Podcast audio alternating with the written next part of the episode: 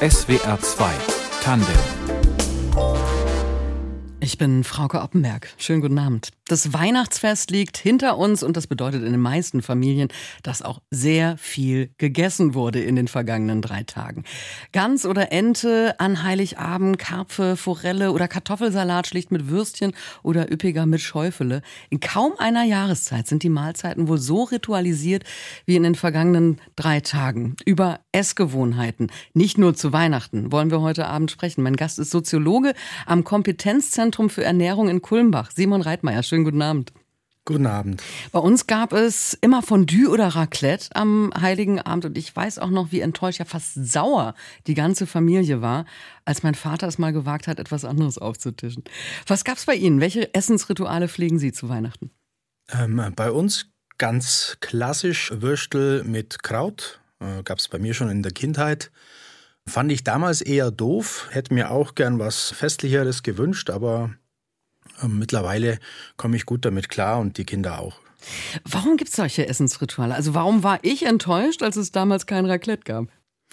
Das sind einfach Gewohnheiten, die sich festsetzen, die, die sind äh, verbunden mit äh, schönen Erinnerungen, äh, einer angenehmen Atmosphäre. Das Weihnachtsfest ist ja toll und Essen bietet sich dafür einfach an, dass man schöne, schöne Erinnerungen schafft. Also bei uns gab es dann traditionell am ersten Feiertag das Festessen und äh, so war es bei uns dieses Jahr auch. Also wir machen dann am, am ersten Feiertag immer Ente.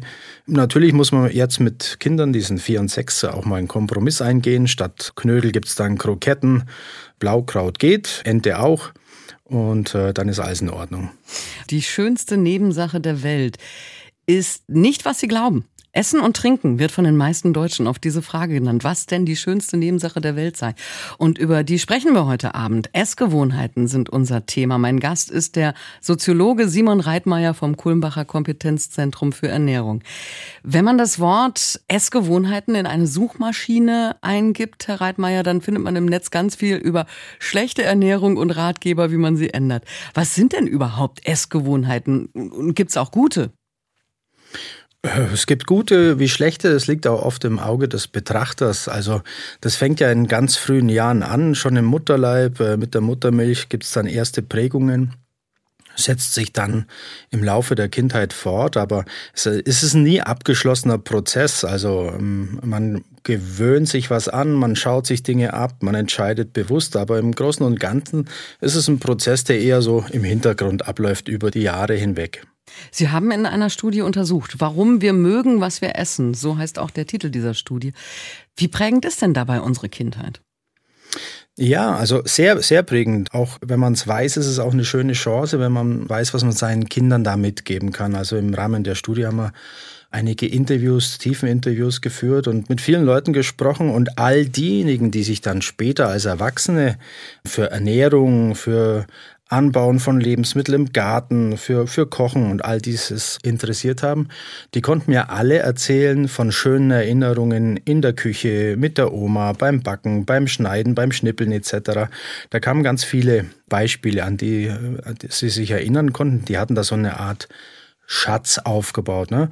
Und diejenigen, für die Essen eher so eine Pflichtübung war, die meinten, naja, essen muss man, aber bedeutet mir nicht recht viel. Da war es eigentlich schon immer so, denen fiel auch wenig Schönes ein. Für die war entweder, also mussten sie recht früh mithelfen, ohne dass sie Spaß dabei hatten, weil zum Beispiel eben ein Familienmitglied äh, verstorben war und dann man ran musste. Insgesamt war es einfach so, wenn sie eine Nähe zum Essen haben, eine emotionale Bindung, wenn sie gern essen und es schön finden, ähm, mit Freunden zu essen, mit Familie zu kochen, dann haben sie da bestimmt in der Kindheit schon die ersten Pflöcke eingerammt bekommen. Also es geht aber nicht nur ums gemeinsame Essen, sondern eben auch um das Auswählen der Zutaten, gemeinsames Kochen. Warum ist dieses drumherum auch wichtig? Ja, ich glaube, es ist einfach einbinden und ähm, manchmal ist es im Alltag ja auch gar nicht so einfach. Also ich sehe es jetzt mit meinen zwei kleinen Kindern, wenn ich die frage, äh, was soll es zum Essen geben, dann sagen die in 100 Prozent aller Fälle Spaghetti mit Tomatensauce. Ja, eben. Äh, die mache ich ihnen auch dann einmal in der Woche, da spricht ja nichts dagegen. Ne? Aber man kann da auch einfach, ähm, muss man schauen, dass man Kompromisse findet, dass sie sich beteiligen können. Mit zum Einkaufen nehmen oder einfach, wenn es mal schnell gehen muss, ne, dann kocht man vielleicht mal was, aber man kann sie fragen, welche Nudeln sollen es denn sein? Rein, dass sie sich aussuchen können, was ist, na, Schrank auf, die, die oder die und sucht dir eine aus. Irgendwas schneiden, irgendwas würzen, egal wo, wo man halt das Gefühl hat, da, da können sie sich ein bisschen mit engagieren. Viele kennen sie jetzt in der Weihnachtszeit vom Backen machen die Kinder auch gern. Und wenn sie da schöne Erfahrungen machen, dann ist das was, äh, was ihnen sicherlich äh, gut tut für, für ihr ganzes Leben, dass sie einfach äh, das von Anfang an fest verankert bekommen, dass Essen, Lebensmittel, die Herstellung und auch dann die Wertschätzung dieser Prozesse, ne, dass man dann auch wertschätzt, wo kommen meine Lebensmittel her, wer baut die an, wie viel Mühe steckt dahinter. Das kann auch im Garten sein, dass also wir haben so ein kleines Gärtchen, wenn sie dann diesen Sommer die die gelbe Rüben rausziehen, äh, die Zucchinis schneiden und, und solche Geschichten. Das ist natürlich für die alles, äh, saugen die auf und da haben sie eine, eine wahnsinnige Freude dabei. Mhm. Aber wenn man, ähm, ja, ab, abgesehen von den Nudeln mit Ketchup, wenn man Kindern fra Kinder fragt, was sie gerne haben möchten, dann kommen dann so Antworten wie Chicken Nuggets, Pommes, Pizza, aber selten was Gesundes. Das muss man Kindern beibringen eher, dass sie das Gesunde auch mögen. Woher kommt diese, ja, vielleicht auch kindliche Ablehnung von Gemüse und Co. Ich weiß nicht, ob es ob, da eine Ablehnung von Gemüse gibt. Es gibt immer ein paar Gemüsesorten. Bei meinen, wo sie sagen, nö, die mag ich nicht. Das kann sich aber auch ändern. Im Prinzip kommen wir auf die Welt und das Angeborene ist eigentlich nur die Vorliebe für Süßes. Das hat äh, Gründe in der Evolution. Ne? Ähm, was Süßes ist selten giftig, was Süßes verspricht äh, ähm, nährstoffreiche Nahrung. Das ist das Einzigste, was von Anfang an fest da ist und der Rest wird erlernt und ähm, ich glaube, wir haben ja mittlerweile auch so eine Vielfalt. Man muss einfach schauen, dass man möglichst viel anbietet, immer mal wieder auch anbietet, damit die Kinder auch die Zeit haben, neue Geschmäcker kennenzulernen. Es ist auch so, dass gerade in den ganz jungen Jahren bei den Kindern, das ist völlig normal, dass die Neuem gegenüber nicht so aufgeschlossen sind. Das ist eben auch in der Evolution begründet, dass man, da haben die Kinder einfach ein bisschen, das ist so ein Schutz, man isst nur das, was man kennt und ist vorsichtig gegenüber Neuem. Kann man ganz gut machen, indem man einfach eine Vielfalt anbietet und nur wenn sie dann einmal sagen, ja, nee, geht gar nicht oder sie spucken es aus, ne, dass das dann einfach wie beiläufig immer mal wieder angeboten wird und ähm, wer weiß, vielleicht schmeckt es eines Tages dann. Kann man Genuss lernen? Was ist für Sie Genuss? Dass ich etwas gerne esse, dass ich da positive Gefühle mit verbinde, dass ich ähm, ja mich freue, wenn so ein Gericht, was ich wirklich liebe, auf den Teller kommt, auf den Tisch kommt und ich damit Spaß dran gehe ans Essen. Ja, klar. Also ich sag's mal so, ähm, je früher sie es lernen, ist, desto einfacher und besser ist es, aber es ist nicht so, dass das irgendwann mal abgeschlossen ist. Sie können auch im Erwachsenenalter äh, gut noch dazulernen, ihren, ihren Ernährungsstil anpassen. Ne? Oftmal passiert ja was im Leben, wo man sagt, was weiß ich, die Kinder kommen auf die Welt oder eine Erkrankung äh, führt dazu, dass man über seine Ernährung nachdenken muss. Es ist halt dann aufwendiger. Ich glaube, genießen ist ein wichtiger Aspekt, einfach ähm, diese Emotionalität, die von Anfang an da sein muss. Und, und da ist für mich persönlich ein ganz wichtiger Faktor, ist, ist Zeit sich Zeit nehmen zu essen, sich Zeit nehmen äh, zu kochen, sich Zeit nehmen mit der Familie gemeinsam zu essen. Das ist ja auch was, was in den letzten Jahren und Jahrzehnten immer weniger und schwieriger geworden ist durch die äh, Berufstätigkeiten mhm. äh, beider Elternteile oft. Und ähm, es wird immer weniger. Und dann, wenn man es macht, dann soll man auch gucken, man nimmt sich die Zeit, Handy aus, Fernseher aus, gemeinsam am Tisch sitzen und äh, das Essen dann auch ein bisschen zelebrieren. Man kennt es vielleicht ja auch manchmal, man schaut ja immer ganz gern neidisch nach Frankreich oder Italien, wo man so das Gefühl hat, ach, die, gerade jetzt an den Festtagen, Ostern, Weihnachten, na, da nehmen die sich ja richtig Zeit und das zieht sich über Stunden. Und man ist da fast immer ein bisschen neidisch, weil uns das fehlt, einfach so die, die Zeit sich zu nehmen, nur dafür zu essen, zu sitzen und miteinander zu reden.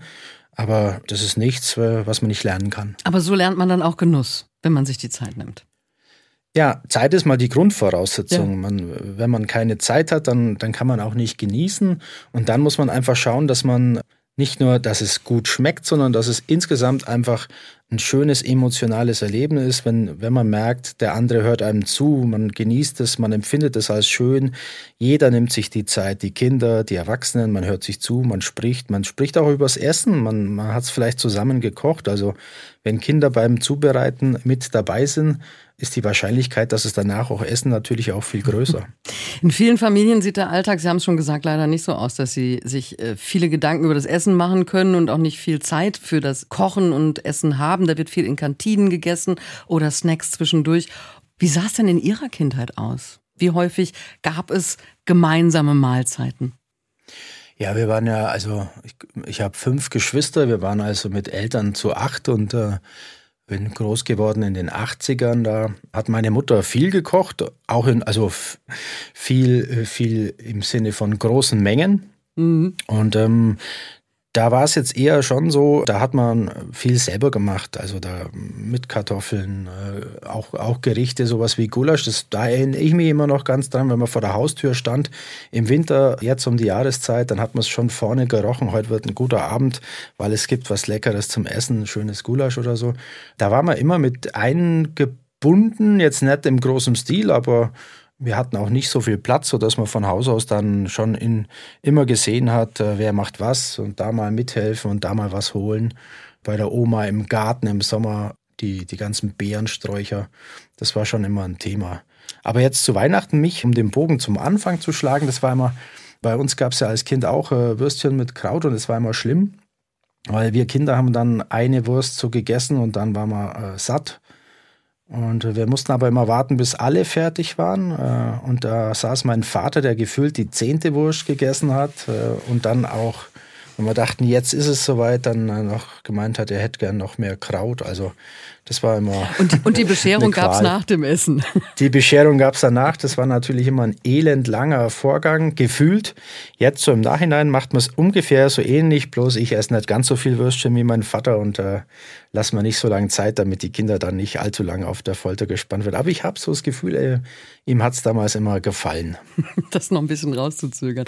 Welche ja. Geschmäcker Ihrer Kindheit sind denn bis heute welche, die Sie glücklich machen?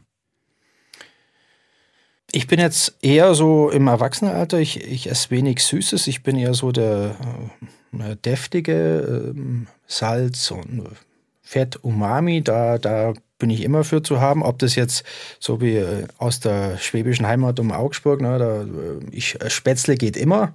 Aber jetzt auch in Kulmbach ist eine tolle Küche, eine tolle regionale Küche mit also ein schönes Schäuferle ist natürlich mächtig, aber ab und zu ist es natürlich äh, herrlich die sagt mir schon sehr zu. Äh, bayerische Küche ist äh, sehr vielfältig. Und die schwäbische Küche in, der, in der Augsburger Region, die fränkische dann, wo wir jetzt gelandet sind. Und ähm, ja, im, im Sommer ganz gern auch mit mediterranen Einflüssen. Ich habe mal eine Weile in Spanien und in Italien gelebt, da nimmt man natürlich auch viel mit. Das sind dann auch Prägungen, die nicht in der Kindheit liegen, aber die später kommen. Das ist schon so, dass man nicht unbedingt alles aus der Kindheit mitnimmt, sondern es kommen auch später noch, man kann auch später Geschmack und Geschmäcker er erlernen.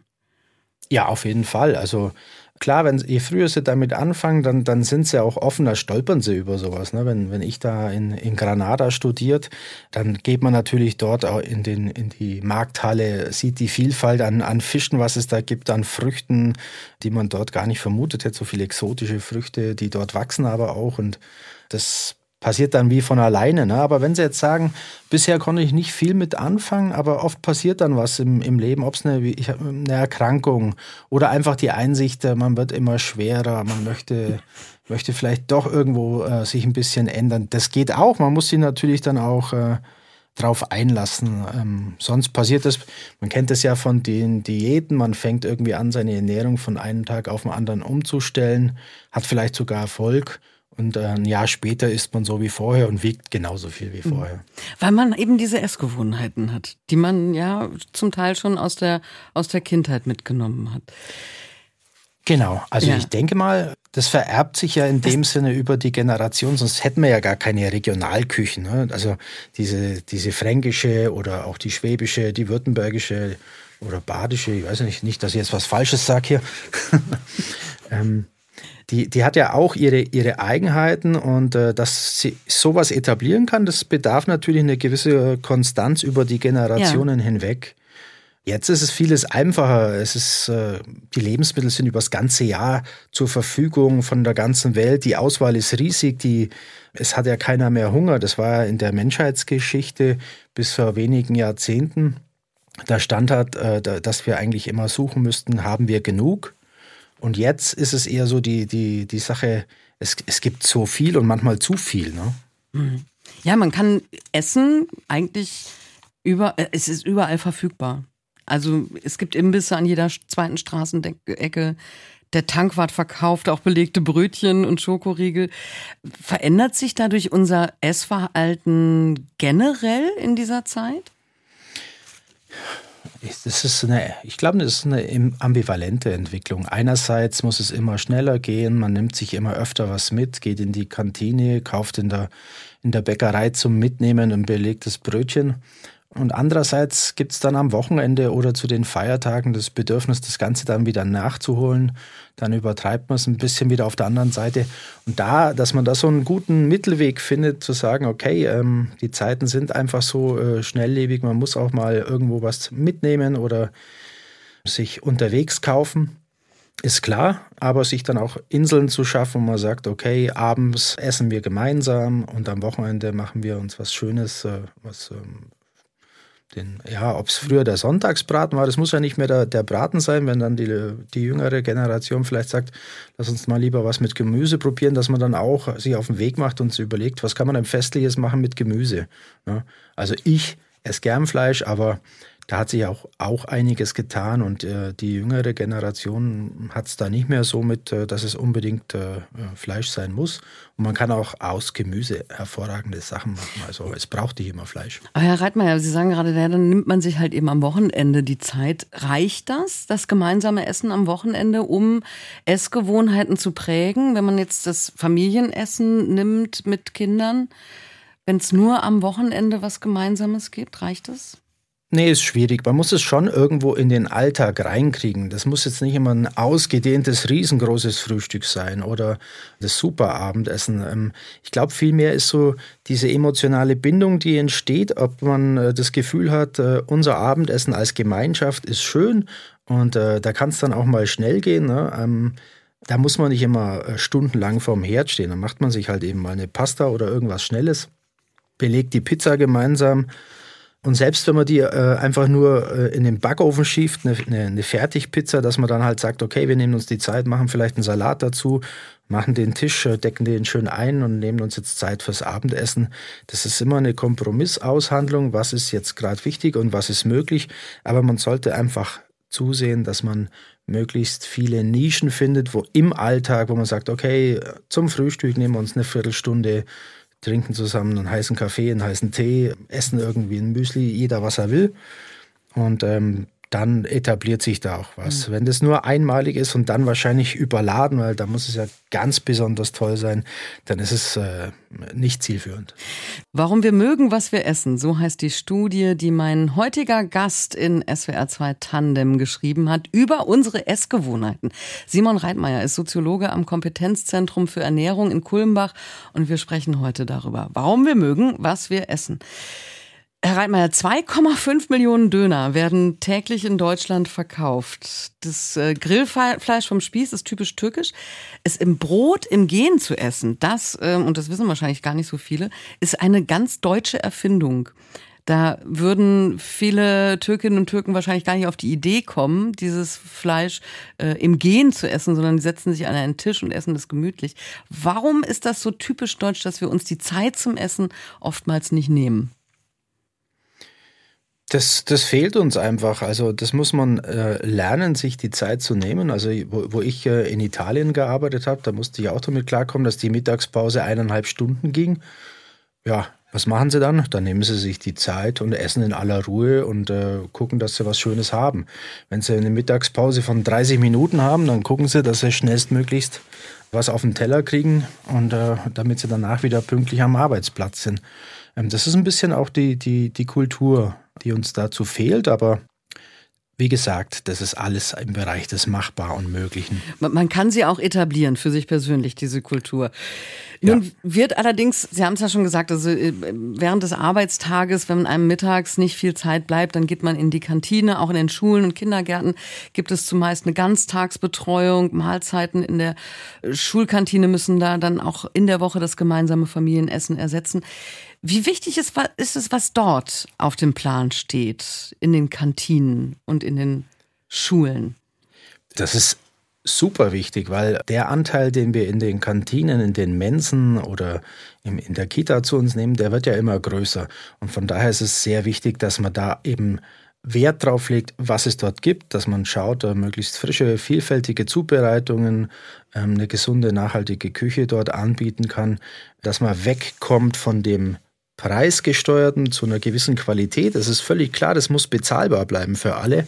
Und man muss auch dafür sorgen, dass die, die wenig haben, dass man denen die Sorge nimmt, äh, dass es eben unbezahlbar wird, äh, das Kind mittags äh, in die Schule zum Essen zu schicken. Ne? Mhm. Aber da ist ein großer Hebel, weil es ist Allein was in, in diesen Gemeinschaftseinrichtungen gegessen wird, das ist eine, eine ganze Menge, äh, was da jeden Tag rausgeht. Aber äh, wie prägend ist das Essen dort in der, in der Schulkantine, in der, im Kindergarten? Was, ist das ähnlich prägend wie das Familienessen? Man muss es auch mal vielleicht aus einer anderen Perspektive sehen. Es ist vielleicht auch ein, ein Ausdruck von der Wichtigkeit die wir hier dem, dem Essen geben. In Frankreich ist, ist die, die Schulverpflegung oft, oft besser organisiert und höherwertiger, darf mehr kosten. Das, sind, das ist auch das Thema Ernährung in den Schulen ein wichtiges. Aber das ist ja nur ein Ausdruck äh, von der Bedeutung oder der, der Wertschätzung, die man dem Essen gibt in der Gesellschaft allgemein. Ne? Mhm. Nicht, nicht, weil das in der Kantine dieses Essen gibt, interessieren sich die Leute oder haben, haben da eine Nähe dazu, sondern weil sie eine Nähe zur, zur weil sie eine Esskultur haben, in dem das einen hohen Stellenwert hat. Deswegen gibt es dann auch in den, in den Restaurants, in den Kantinen, haben die die tollen Märkte oder so, weil da Wert drauf gelegt wird. Aber können auch Bezugspersonen außerhalb der Familie prägend sein, was Essgewohnheiten angeht? Also wenn ich zum Beispiel in der Kita gibt es immer den Pudding zum Nachtisch. Ist das dann etwas, was ich auch als Erwachsener ja weiterhin liebe oder was was halt eben mit Emotionalität verbunden sein kann, dass ich diesen Pudding liebe, weil ich ihn halt immer im Kindergarten bekommen habe? Das hängt von vielen Faktoren ab. Aber wenn das für Sie was sehr Schönes ist und Sie äh, empfinden den Pudding als toll und im Kindergarten ist schön und das ist für Sie ein Highlight, dann ist es durchaus möglich, dass Sie dann einfach später sagen, oh Mensch, ein Pudding ist einfach eine, eine schöne Sache zum Abschluss von einem, von einem Essen. Ne? Mhm. Aber es ist nicht linear, sondern da verändert sich auch viel. Gerade in den jungen Jahren spielen dann, ähm, ich sage jetzt mal, ähm, Vorbilder eine Rolle. Das sind dann anfangs die Eltern, das kann ein Lehrer dann werden. Der Freundeskreis wird dann immer wichtiger. Und dann, äh, ja, da, da kann vieles Einfluss nehmen. Hm. Oftmals sind ja gemeinsame Mahlzeiten, gerade wenn sie selten sind, in der Familie leider auch die Gelegenheit, wichtige Angelegenheiten zu besprechen, oftmals auch Unangenehmes. Also Streit beim Abendbrot kennen wahrscheinlich viele. Da kommt da der ganze Frust des Tages mit auf den Tisch. Welche Auswirkungen auf Essgewohnheiten kann das haben? Also wie wichtig ist die Atmosphäre beim gemeinsamen Essen? Das ist wichtig. Also es spielt ja ganz vieles ineinander. Also äh, wenn nur das Essen gut ist, aber die Atmosphäre stimmt nicht, dann, dann äh, hebt sich das gegenseitig doch auf. Ne? Also wir brauchen eine gute Atmosphäre. Ähm, wir müssen uns wohlfühlen beim Essen. Das Essen soll schmecken und man muss sich einfach in guter Gemeinschaft fühlen. Und Streit hat da nichts verloren. Ne? Also das beste Essen verliert seinen, seinen Wert, wenn nur gestritten wird am Tisch. Also da muss man einfach gucken, dass man das trennt. Essen ist, ist was Schönes und äh, wenn man das schaffen will, dann sollte man den Streit vorher oder nachher austragen und nicht zum Tisch mitnehmen. Wie wichtig sind Tischsitten? Also dazu kann ja auch das Gebot gehören, dass beim Essen nicht gestritten wird. Ja, also Regeln äh, muss es geben, dass äh, nicht jeder am Tisch machen äh, kann, was er will, äh, ist klar. Ne? Aber ich glaube, äh, diese Tischsitten, da aus meiner Sicht legen wir da zu viel Wert drauf. Ähm, ob jemand, äh, wie, wie jemand sitzt oder äh, mit welchem Messer, Gabel, wie er damit hantiert oder mit vollem Mund sprechen, das sind so Dinge, die fördern jetzt nicht gerade, dass man sich fröhlich und erfreut am Esstisch befindet. Ich glaube, wir müssen eher darauf acht geben, dass es ein, ein, ein, ein, schönes Erlebnis ist, gemeinsam zu essen. Und wenn dann ein Kind die Gabel falsch hält oder mit vollem Mund spricht, dann kann man doch auch mal die fünf Grade sein lassen. Also da ist es viel wichtiger, dass man nicht streitet, dass man ähm, solche Störfaktoren rauslässt und bei den anderen Sachen mal ein Auge zudrückt. Klar, man Essen rumwerfen, äh, und so weiter. Irgendwo muss man Grenzen ziehen, aber nicht jetzt äh, ähm, in, in den Tisch sitzen. Die halte ich für, für nicht so wichtig. Smartphone beim Essen, ja oder nein? Nein, Wozu denn auch? Ne? Also Essen ist ein sinnliches Erlebnis. Wir können ja mit dem Smartphone nur fotografieren und ähm, das machen auch ganz viele. Äh, das Essen vor allen Dingen. Genau, das Essen und manche Restaurants verbieten mittlerweile schon, äh, dass man das Essen fotografiert oder stellt Fotos zur Verfügung in der, in der Spitzenküche. Ähm, man verpasst ja was. Ne? Es ist ja auf dem Tisch, da steht ja was, äh, das riecht, äh, man kann es schmecken, man kann es nicht nur anschauen wie mit dem Handy, es ist ja nur ein Bild.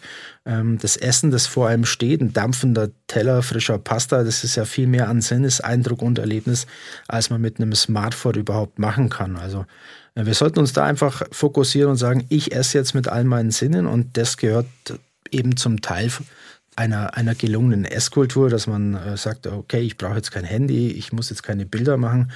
Ähm, wir essen jetzt, wir hm. genießen es, äh, man, wir riechen am Essen, wir, wir wir gönnen uns jetzt was. Das Smartphone in, ist bei Ihnen jetzt am Tisch mit Ihren Kindern noch nicht das Thema. Sie sind vier und sechs Jahre alt. Was ich mich gefragt habe, Sie wissen jetzt ganz genau, was alles schieflaufen kann. Also wie wichtig gemeinsames Essen ist, wie wichtig Ernährung ist für die Essgewohnheiten, fürs ganze Leben, was dann äh, folgt. Können Sie als Vater eigentlich unbefangen mit dem Thema Ernährung umgehen? Ich hoffe. Also ich hoffe, weil die, die Unbefangenheit, die muss ja da sein. Ich plädiere da auch für Gelassenheit. Es hat vieles einen Einfluss, aber wenn Sie versuchen, einfach abwechslungsreiche äh, Kost zu servieren, zu kochen, vorzubereiten, ähm, verschiedene Dinge zu essen und das in einer guten Atmosphäre, im, fröhlich äh, im Gespräch bleiben, dann ist das Wichtigste gemacht. Ne? Also wenn man sich da zu sehr verkopft, ähm, dann, dann hilft einem das nicht weiter. Die Kinder, die werden immer mal Dinge entwickeln, wo sie sagen, oh mein Gott, ich esse jetzt wochenlang dieses nicht oder jenes. Das ist alles nichts für die Ewigkeit, wenn der Grundstock da ist. Ähm, einfach das Gefühl, Essen ist was Schönes, Essen zubereiten, eine Wertschätzung für Lebensmittel, auch für Köche, für Handwerker, für Metzger, für Bäcker, die das uns alles erstmal in diesen Qualitäten immer äh, möglich machen, dass wir schön essen können. dass, man, dass man dieses Wissen auch vermittelt, was, was leistet die Landwirtschaft dafür? Was macht der Bauer? Wo kommt unser Essen her? Das gehört alles mit dazu. Und das ist viel wichtiger, als dann zu sagen, oh Mensch, äh, Gemüse wieder auf dem Tisch. Und auch bei Ihnen gibt es mal eine Tüte Gummibärchen vorm Fernseher. Ja. ja. da zögern Sie. Ja. Nein, also klar, das muss sein. Also ähm, ansonsten, also Verbote oder Zwang hat beim Essen eigentlich nichts zu suchen. Da kommt nichts Gutes bei raus. Ne? Es ist klar, dass Gummibärchen, Chips etc., dass das eigentlich äh, auch das Essen auf der Couch, dass das nichts ist. Aber wenn man sagt, wir machen uns heute mal einen Kinoabend und äh, ähm, legen uns auf die Couch, holen uns Popcorn dazu, dann ist das völlig in Ordnung. Ne? Hm. Soll ja nicht.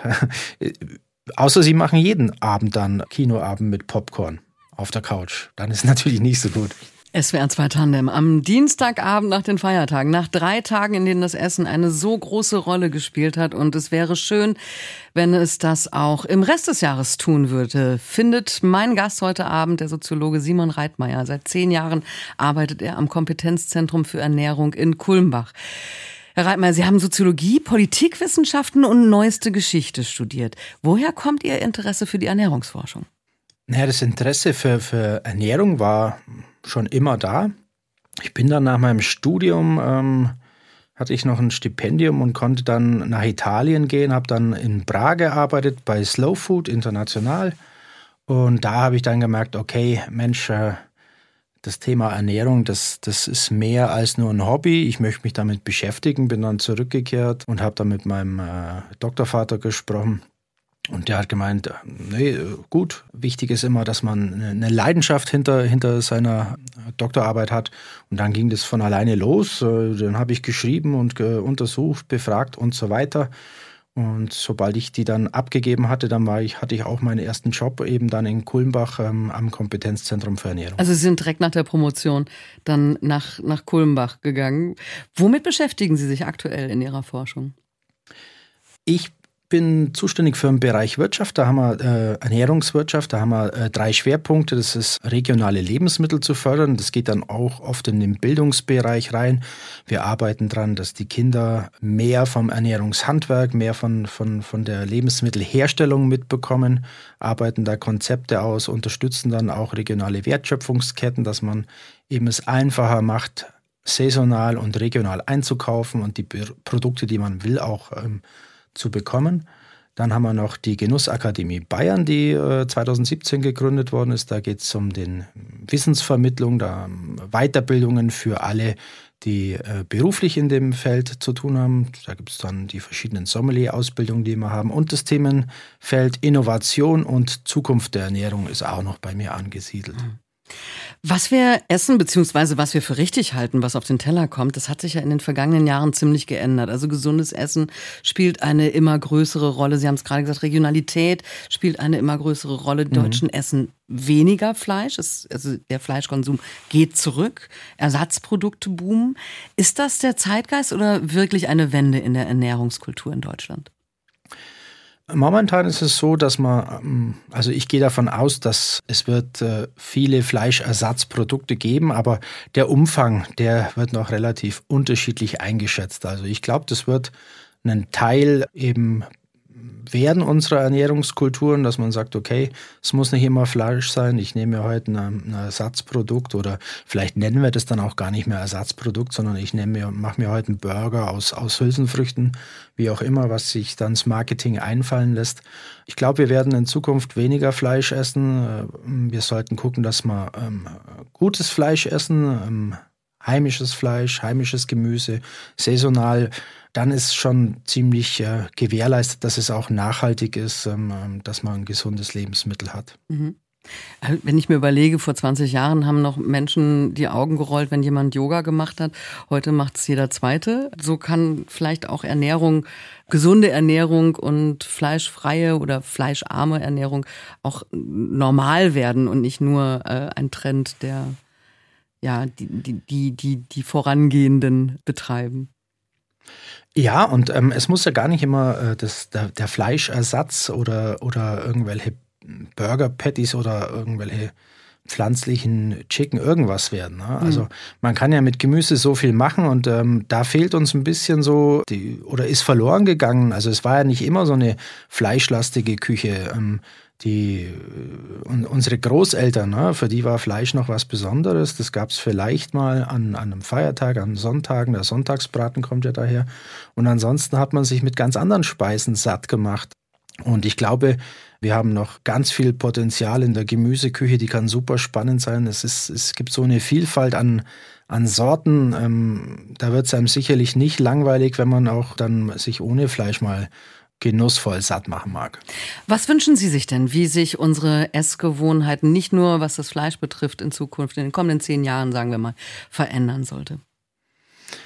Ich würde mir wünschen, dass man äh, entspannt an das Thema Ernährung rangeht, dass das keine Religion ist, sondern wir wollen einfach genussvoll. Das Schöne am Essen ist doch eigentlich, wir machen es jeden Tag. Wir könnten uns jeden Tag ähm, kleine, kleine Höhepunkte verschaffen, indem wir die Wertigkeit einfach der, der Ernährung ähm, uns selber geben und nicht sagen, das nebenbei hier rein und, und da mal schnell, sondern essen müssen wir jeden Tag und wir könnten uns da jeden Tag ein, ein kleines kleines Erlebnis schöner Art schaffen. Und das, das wäre schön, wenn man einfach dieses Emotionale, also nicht so den Zweck, natürlich muss Ernährung nachhaltig sein, natürlich wollen alle gesund sein. Ne? Da müssen wir uns auch ein bisschen dran orientieren, aber in erster Linie soll es auch was Schönes sein. Das, das, muss, äh, das muss zusammenpassen. Ne? Und das, das wäre mir wichtig, dass man das nicht nur aus einer Facette äh, betrachtet, äh, wie, wie ist der CO2-Fußabdruck oder was sagt das über meine Cholesterinwerte aus, wenn ich das jetzt esse. Hm, das, das nimmt einem ja den Spaß am Essen. Wir müssen da schon ein bisschen drauf gucken, dass wir ähm, nachhaltig und gesund essen, aber es soll auch Freude machen, es soll ähm, Genuss bereiten. Und wenn man das alles unter den Hut kriegt, dann, dann mhm. sind wir auf einem guten Weg. Apropos schönes Erlebnis, was gibt es bei Ihnen an Silvester zu essen? Auch das ein Tag für Rituale? Ja, in der Tat. Also da gibt es bei uns äh, Raclette, ganz klassisch mit den Kindern. Ähm, bei mir früher war es noch Fondue. Aber das war uns dann äh, mit dem heißen Fett, jetzt wo sie noch so klein sind, ein bisschen zu heikel. Und äh, mit Raclette kommen sie ganz gut klar, finden sie super. Die Pfännchen reinstellen, können sie selber reinlegen, was sie wollen. Das ist ja bei Kindern auch immer wichtig, dass sie selber machen dürfen, selber reinlegen, selber entscheiden. Und dann, dann essen sie eigentlich auch ganz gern selber mhm. auf. Da wünsche ich Ihnen ein schönes Silvesterfest und einen guten Rutsch dann ins kommende Jahr mit Raclette und den Kindern. Vielen Dank.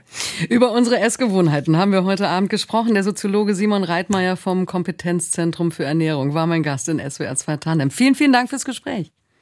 Gerne. Redaktion der Sendung hatte Elinor Krogmann. Ich bin Frauke Oppenberg. Machen Sie es gut.